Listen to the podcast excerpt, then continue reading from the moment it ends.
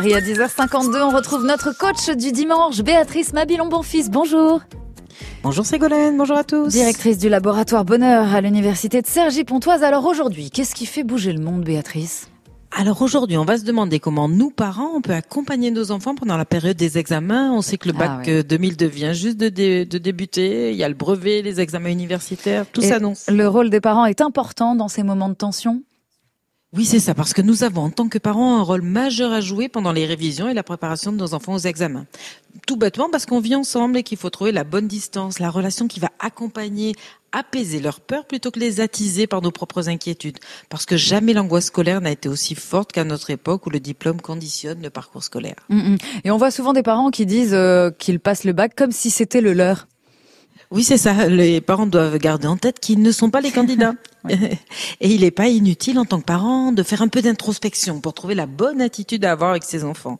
On se demande quel est mon rapport à la scolarité, comment j'ai vécu l'examen moi-même, est-ce que je réussissais facilement, est-ce que je devais travailler beaucoup, est-ce que j'étais stressée, parce qu'on reproduit souvent. Euh, donc c'est pas mal de, de, commencer par s'interroger un peu. Donc vous avez des pistes à leur proposer?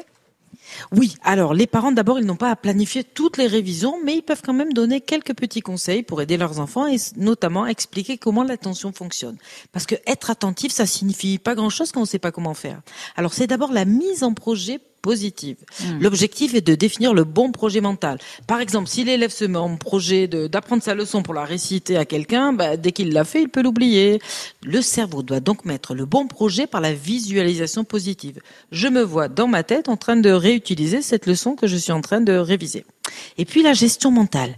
Pour être attentif, il faut se fabriquer des images mentales ou des sons mentaux, si je puis dire, qui permettent un ancrage dans la mémoire de travail.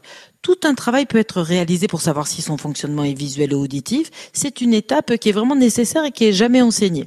Donc, on peut dire à son enfant, tu peux prendre un temps pour voir dans ta tête, voir mmh. euh, le tableau, là, le cahier, la leçon, le manuel, ou bien entendre dans ta tête ce que tu as à apprendre. La mémorisation va être beaucoup, beaucoup plus efficace. Il y a aussi les petits procédés mnémotechniques, trouver des astuces pour retenir. Il y a la répétition, morceler les difficultés en étapes. Et puis surtout, et ça c'est le principal, les encouragements. Pointer ce qu'on réussit plutôt que les échecs, être là comme un soutien qui accompagne et encourage. Merci beaucoup Béatrice Mabilon Bonfils, le laboratoire du bonheur chaque week-end de matin à cette même heure. Vous êtes directrice du laboratoire bonheur de l'université de Cergy Pontoise et évidemment on souhaite bon courage à toutes celles et ceux qui préparent leurs examens et qui passent le bac cette année. Il est 11h05 et pour vous conduire jusqu'à oui, pour vous conduire jusqu'à 11h Kenji.